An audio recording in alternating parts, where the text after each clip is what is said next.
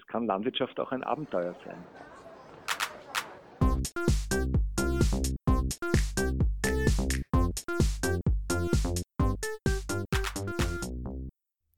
Herzlich willkommen zu einer neuen Folge des Raumcasts.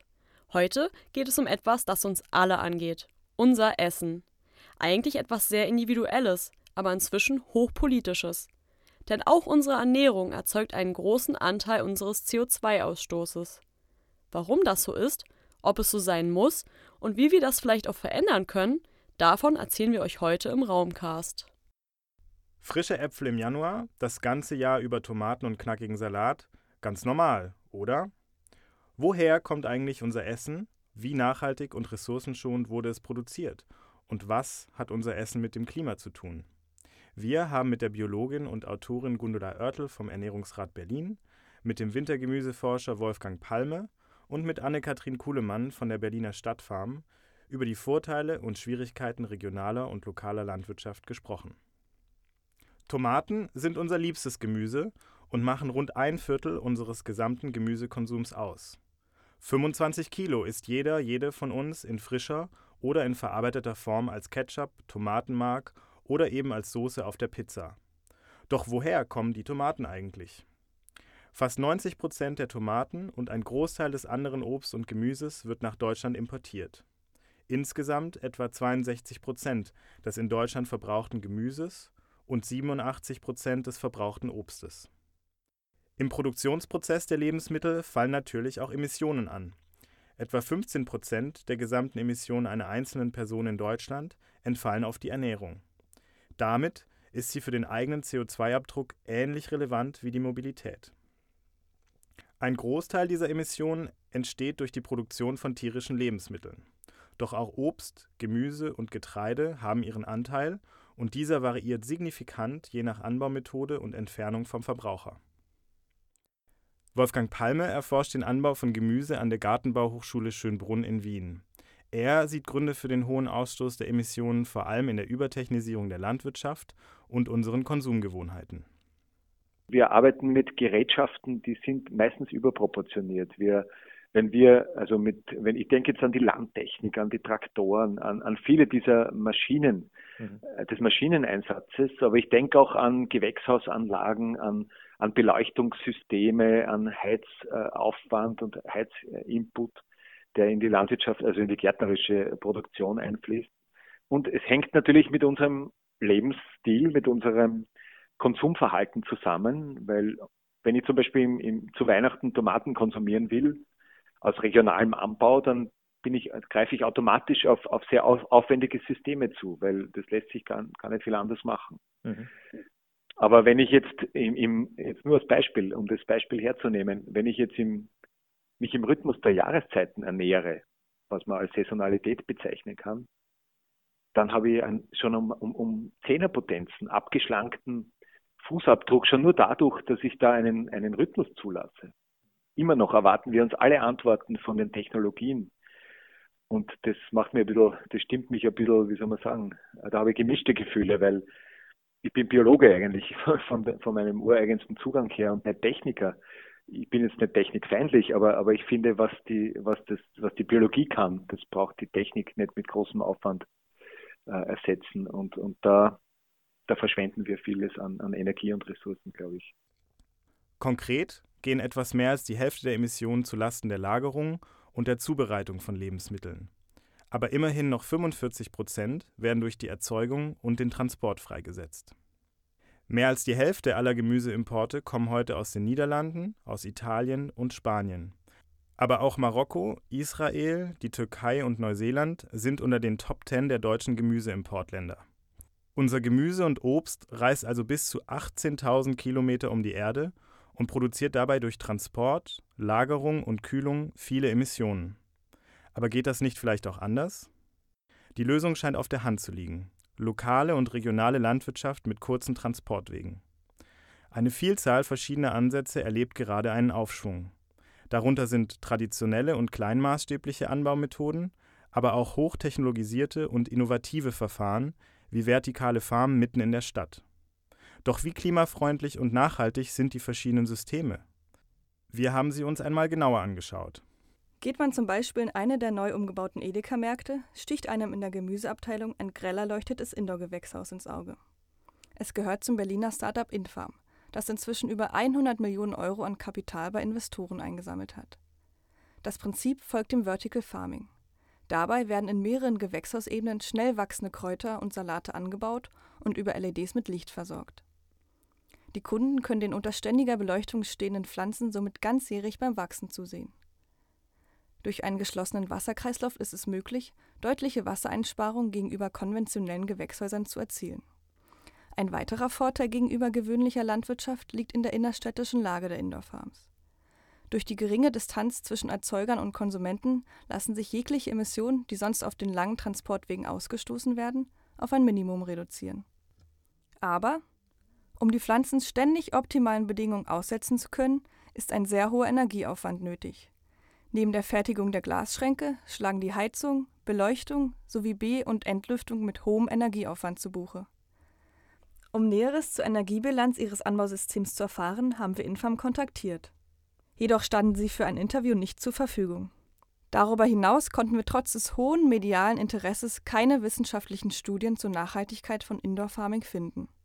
Dazu Wolfgang Palme. Also energetisch vom Ressourceneinsatz her sind sie ein Unsinn. Wieso müssen die in einem LED-belichteten, belüfteten, nährlösungszirkulierenden äh, Schrank wachsen? Nur damit sie regional sind? Also das, das ist irgendwie wirklich ein, das ist ein schönes Beispiel einer extrem ressourcenfressenden Technologie, die nur davon punktet, dass sie sehr radikal äh, lokal ist. Aber mit Lebensmittelversorgung hat das überhaupt nichts zu tun. Nicht mit diesem Einsatz. Gundula Oertel vom Ernährungsrat Berlin sieht neben der ökologischen auch eine ökonomische Dimension, von der solche Projekte getrieben werden. Ich finde es natürlich infam, sowas als zukunftsfähig zu verkaufen. Ne? Da wollen ein paar junge Gründer ähm, Geld machen mit einer auf den ersten Blick ganz netten Idee, würde ich mal sagen. Und ich finde es faszinierend, dass man dafür so viel Mittel er, äh, erreichen kann, so viel Fördermittel von offensichtlich ja, profitorientierten Investoren, dass sie keineswegs ökologisch anbauen in diesen Schränken. Also es ist da die Rede von weniger Pestiziden. Aber gute Güte, äh, ich will gar keine. Also was soll das? Ja? Und dann solche Schränke, äh, vor allen Dingen, wenn die dann turmhoch sind, über mehrere Stockwerke, ist das energieeffizient? Ich glaube nicht. Ein weiteres Konzept für innerstädtische Nahrungsmittelproduktion ist das Urban Gardening. Von Schöneweide bis Charlottenburg zieren diverse urbane Gemeinschaftsgärten das Stadtbild. Hier werden unterschiedlichste Pflanzen und Gemüse angebaut und geerntet, Tipps ausgetauscht und Erfahrung weitergegeben. Gleichfalls verschönern sie Orte, in denen das Grau der Häuser sonst ein ganz anderes Bild vermitteln würde. Die tatsächlichen Erträge der Gärten spielen für die Ernährung der Städter allerdings eine untergeordnete Rolle. Den Beitrag leistet Urban Gardening vielmehr als soziale Praxis und in Bezug auf die Sensibilisierung für das Thema saisonale und regionale Ernährung. Wie Gemüse in signifikanten Mengen und sogar afrikanischer Wels- und Tropenfrüchte synergetisch mitten in Berlin erzeugt werden können, zeigt die Stadtfarm. Auf 2500 Quadratmetern betreibt das Unternehmen eine smarte Aquaterraponik-Anlage, die ganzjährig Privatpersonen sowie Gastronomen mit frischen und klimafreundlich erzeugten Lebensmitteln versorgt. Doch wie genau funktioniert das? Anne-Kathrin Kuhlemann von der Stadtfarm erklärt uns das System.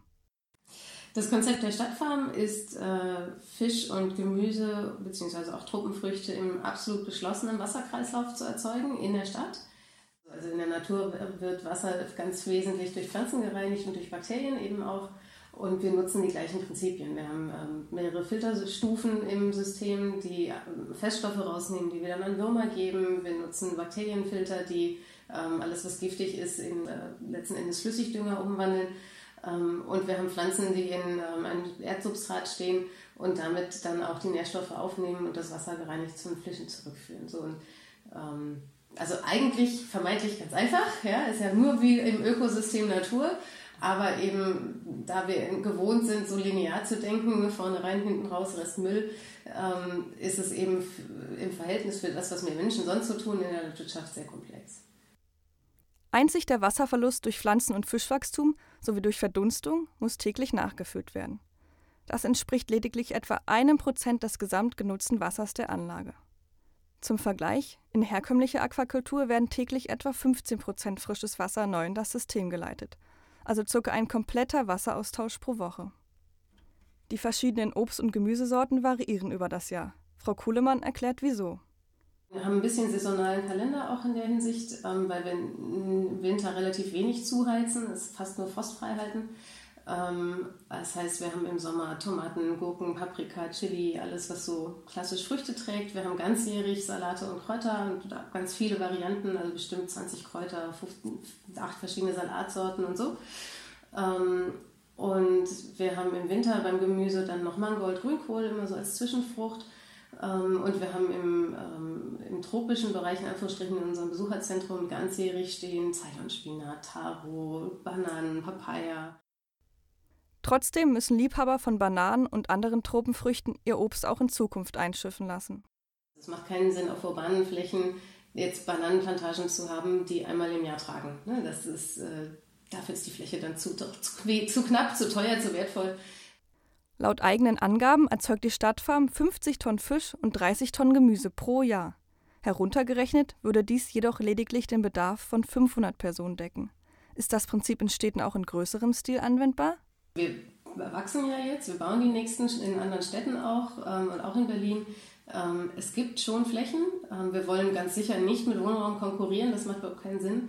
Ähm, der Vorteil ist ja, dadurch, dass wir nicht in der Erde sind, ähm, sondern auf die Oberflächen gehen, können wir viele Flächen nutzen, die sonst relativ schwierig sind. Ne? Also in, sagen wir, Industriebrachen, wo keiner weiß, was für Altlasten im Boden sind oder so, wo auch kurzfristig niemand jetzt einen B-Plan drauf macht, mal eben äh, neben eine Fabrik ein Wohngebäude zu bauen.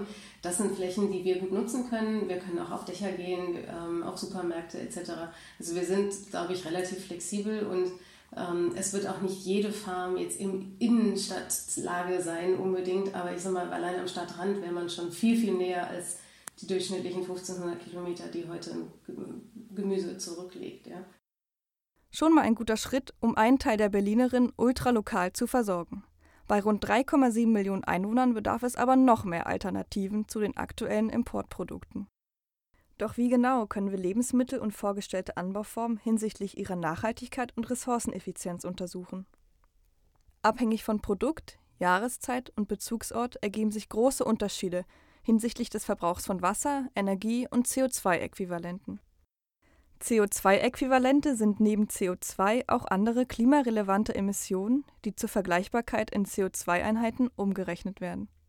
Wir haben uns den CO2-Fußabdruck von einem klassischen Kopfsalat mal genauer angeschaut, um zu prüfen, ob lokal und regional denn wirklich immer besser ist. Im Ring stehen die Aquaponik, regionaler Winter- und Sommeranbau und der Importsalat aus Spanien. Vorab verglichen wurden jeweils die emittierten CO2-Äquivalente für den Anbau und die Kühlung, optional dazu noch Beheizung und Transportwege. Als erstes untersuchen wir die Aquaponik, welche, je nach Bedarf, ganz oder halbjährig genutzt werden kann.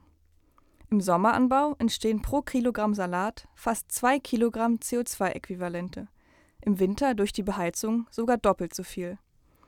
Das entspricht den Emissionen eines Mittelklasse-Pkw auf einer Fahrtstrecke von rund 24 Kilometern. Unser Vergleich mit Freilandanbau zeigt aber, obwohl Aquaponik eine geeignete Methode zur lokalen innerstädtischen Nahrungsmittelproduktion ist, sind die auf dem Land angebauten Salate in puncto CO2-Ausstoß überlegen. Bei Anbau im Sommer und regionalem Verkauf kommen auf ein Kilo Salat lediglich 0,14 Kilogramm CO2-Äquivalente. Damit würde unser Auto nicht mehr einen Kilometer zurücklegen können.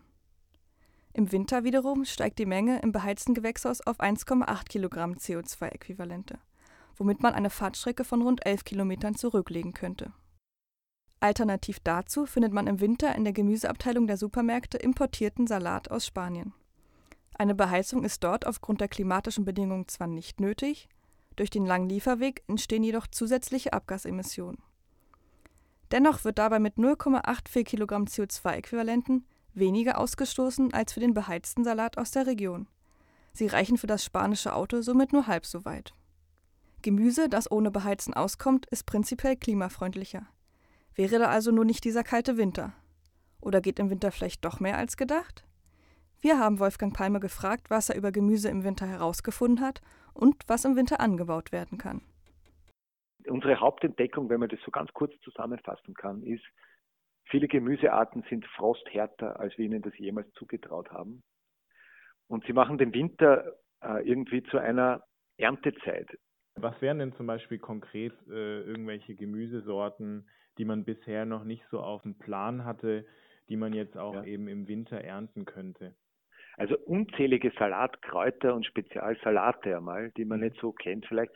Bei uns hat ja alles mit den Asiasalaten mhm. begonnen. Mhm. Die sind jetzt nur ein Beispiel dafür, dass, dass, dass der Winter grün und frisch und saftig sein kann. Aber auch ganz herkömmliche Salate, also Eichblattsalate, Batavia-Salate, also so wie man sie eh aus dem, aus dem Supermarkt kennt, die, die sind auch ungeheizt machbar. Die sind genauso, funktionieren auch in unseren ungeheizten Folientunneln. Die muss man auch nicht nach, aus Südspanien importieren. Also da, oder Radieschen. Ich brauche jetzt niemandem erklären, was ein Radieschen ist. Das mhm. kennen wir halt aus dem Frühling, aus dem Herbst. Aber das lässt sich auch zu Weihnachten wunderbar ernten, ohne mhm. dass es geheizt werden muss. Und ich hatte auch gelesen, dass man tatsächlich Möhren äh, auch im Winter ernten kann. Stimmt das?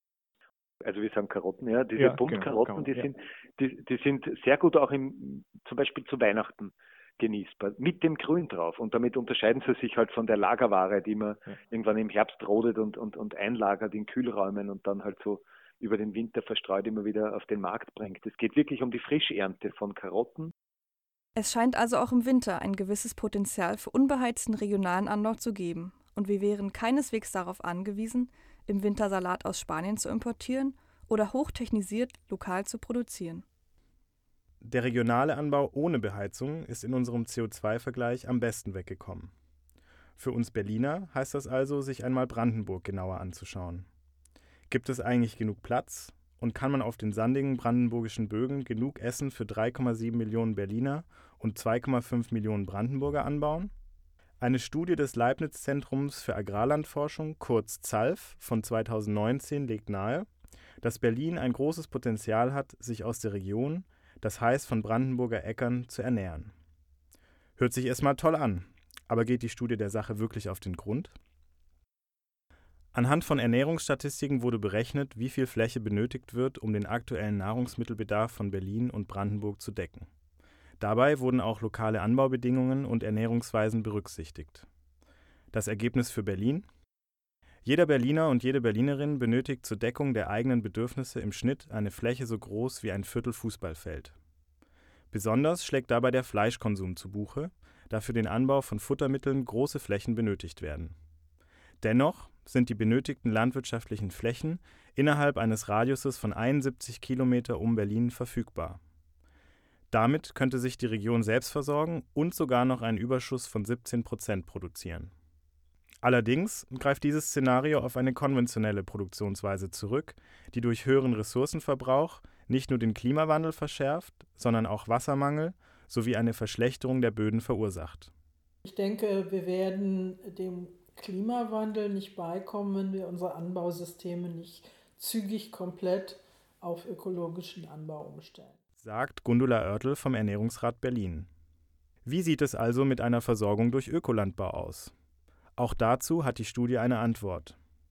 Bei einer ökologischen Produktionsweise würde sich der Flächenbedarf aufgrund geringerer Ernteerträge enorm erhöhen. Der Versorgungsgrad läge nur noch bei 85 Prozent.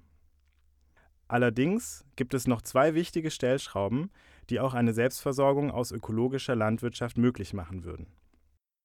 Aktuell landen ca. 30 Prozent der landwirtschaftlichen Produktion im gesamten Produktzyklus vom Acker bis Endverbraucher ungenutzt auf dem Müll. Würde die Verschwendung konsequent wegfallen, wäre ein Versorgungsgrad der Region mit ökologischen Produkten nicht nur möglich, sondern würde auch hier ein Überschuss von 11 Prozent entstehen die zweite Stellschraube ist die Ernährungsweise. Würde sich die gesamte Region vegetarisch ernähren, würde sich der Flächenverbrauch zusätzlich um 30 Prozent reduzieren. Die ZALF-Studie zeigt anhand der verschiedenen Szenarien also sehr plausibel, dass Berlin sich in Zukunft aus der Region ernähren könnte.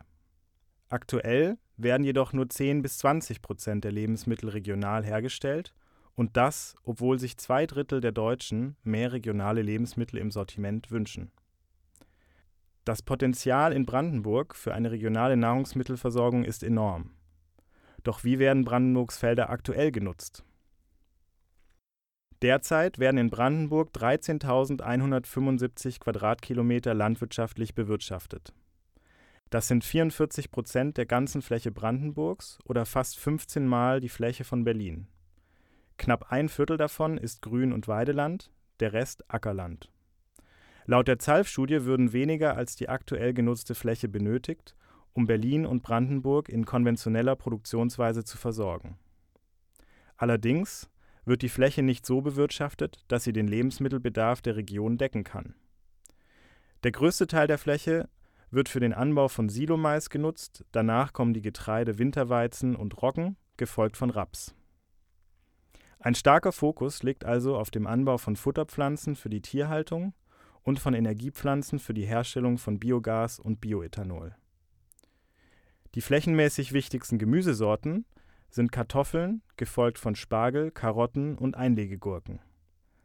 Aber der Anbau von Gemüse, Kartoffeln und Hülsenfrüchten macht aktuell gerade einmal 3 Prozent, also einen winzigen Teil der landwirtschaftlichen Nutzfläche aus.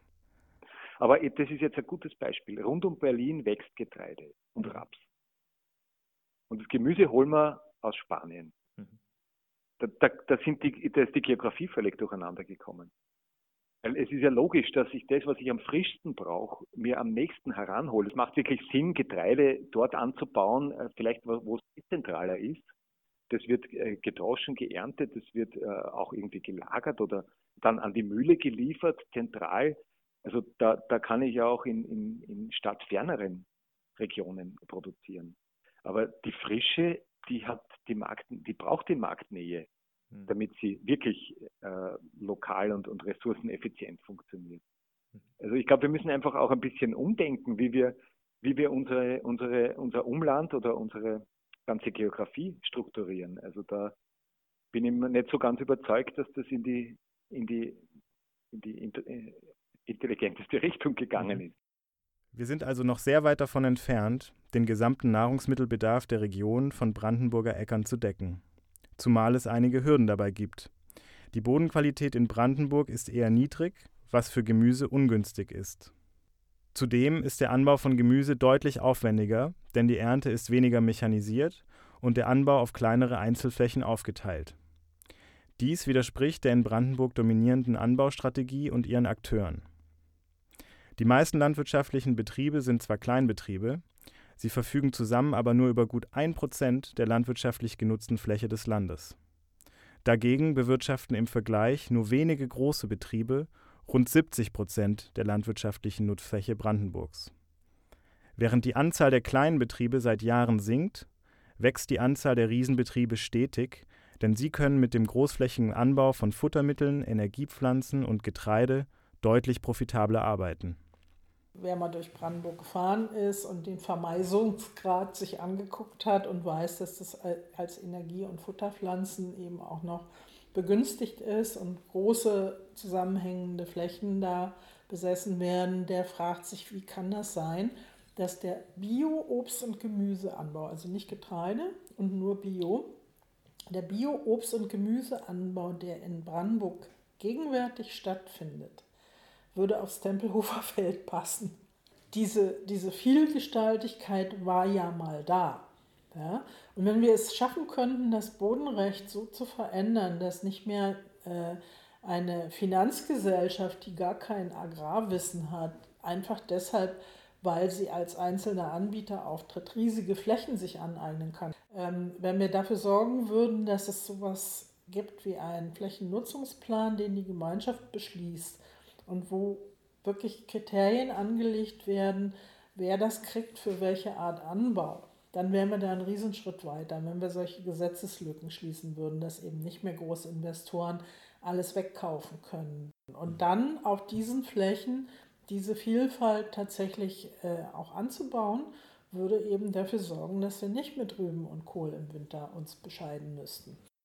Dem Wandel hin zu einer regionalen Versorgung Berlins mit Nahrungsmitteln steht mit diesem ungleichen Kräfteverhältnis zwischen investorengetragenen Großbetrieben, die Landwirtschaft als reines Geschäft betreiben, und einer diversifizierten Landwirtschaft, die die Versorgung der Region mit Lebensmitteln zum Ziel hat, also auch ein strukturelles Problem entgegen.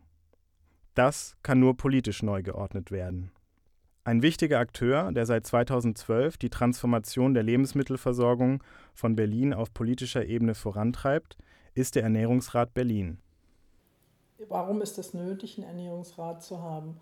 Weil wir alle zusammen die Empfindung hatten, dass die Politik das nicht auf der Agenda hat, überhaupt nicht auf dem Schirm hat, dass Ernährung äh, ein alle betreffendes, sehr wichtiges Thema ist und dass es so, wie wir das bis jetzt betreiben, nicht weitergehen kann.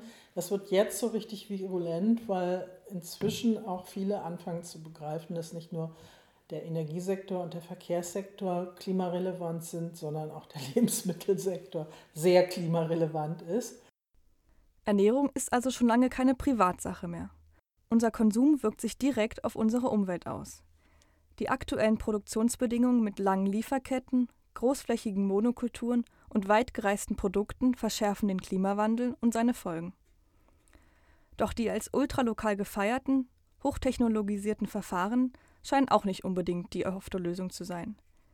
Mit viel Energie und Pflegeaufwand werden unter künstlichen Bedingungen Lebensmittel hergestellt, die zum einen kaum das Ernährungsproblem lösen und zum anderen mit viel weniger Aufwand und Ressourcen auch traditionell angebaut werden könnten.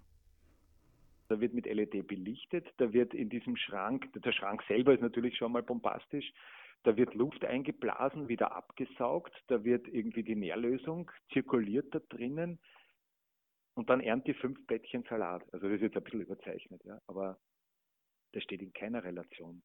Und denselben Salat, den kann ich ungeheizt draußen. Also das, was die in dem Schrank machen, das mache ich auf, auf meinem Balkon. Auch bei der Aquaponik gibt es trotz weniger Ressourceneinsatz und mehr Output Kritik. Da vertraue ich auf die Biologie. Also die, die hat da das stabilere äh, Grundkonzept mhm. und mir ist das andere ehrlich gesagt zu aufwendig also, und zu investitionsintensiv. Mhm. Ja, und es rennen ständig die Pumpen. Also das muss man ja auch bedenken. Da ist ja immer Strom im Spiel. Ich muss ja das ständig. Ich kann natürlich jetzt wieder Photovoltaik-Elemente aufstellen, dass ich mir den Strom gewinne, mit dem ich die Pumpe. Aber da, da nutze ich das Sonnenlicht lieber für die Pflanze, weil die kann das mit der Photosynthese sehr effizient verwenden, gleich direkt in, in, in Substanz um, umsetzen. Systeme wie Aquaponik oder die Terra-Aquaponik sind vor allem interessant, da sie auf Restflächen wie Dächern oder auf schwierigen Flächen, wie zum Beispiel Industriearealen, eingesetzt werden können. Synergien könnten hier im Winter zum Beispiel mit der Abwärme von anderen Industrieanlagen gebildet werden. Eine ganze Stadt lässt sich hierüber aber auch nicht ernähren. Skalenmäßig hat die regionale Landwirtschaft sicherlich das größte Potenzial und wäre bei streng saisonaler Produktion durch Nutzung von bestehenden Folientunneln und Gewächshäusern ohne Beheizung auch die nachhaltigste Form der Produktion. Und wie Wolfgang Palme gezeigt hat, kann man auch im Winter sogar noch regional angebautes Gemüse ernten. Einfach nur regional ist nicht genug. Am besten wachsen die Pflanzen auf gutem Boden und mit genug Sonnenlicht. Doch um den zu erhalten, braucht es eine Umstellung auf nachhaltige Anbausysteme.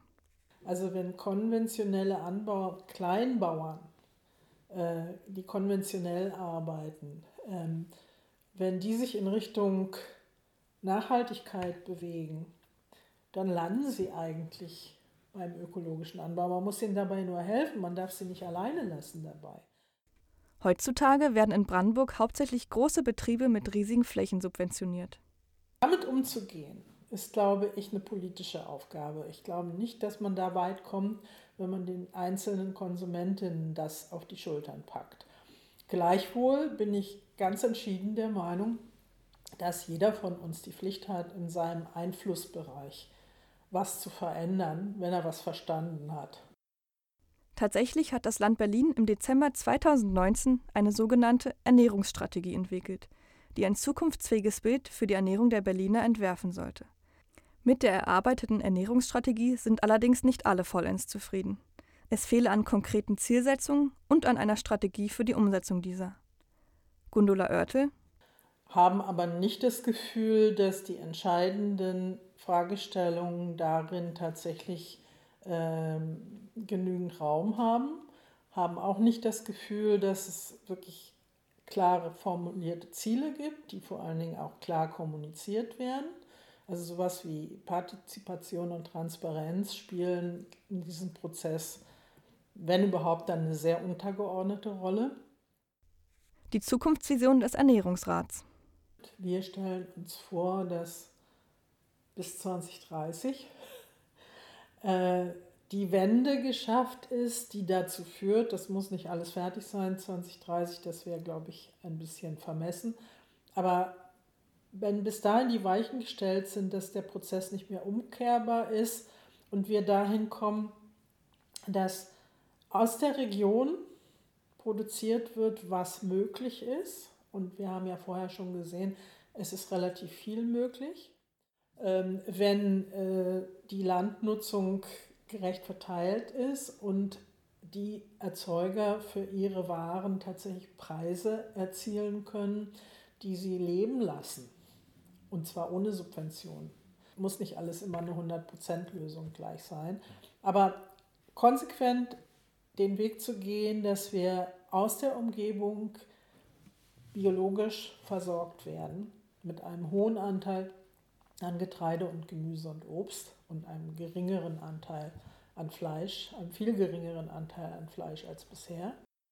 Neben der Förderung einer nachhaltigen Anbauweise durch die Politik sind auch die Konsumentinnen und ihre Bereitschaft gefragt, zum einen mehr Geld für Nahrungsmittel auszugeben und zum anderen die Essgewohnheiten an eine saisonale und regionale Speisekarte anzupassen.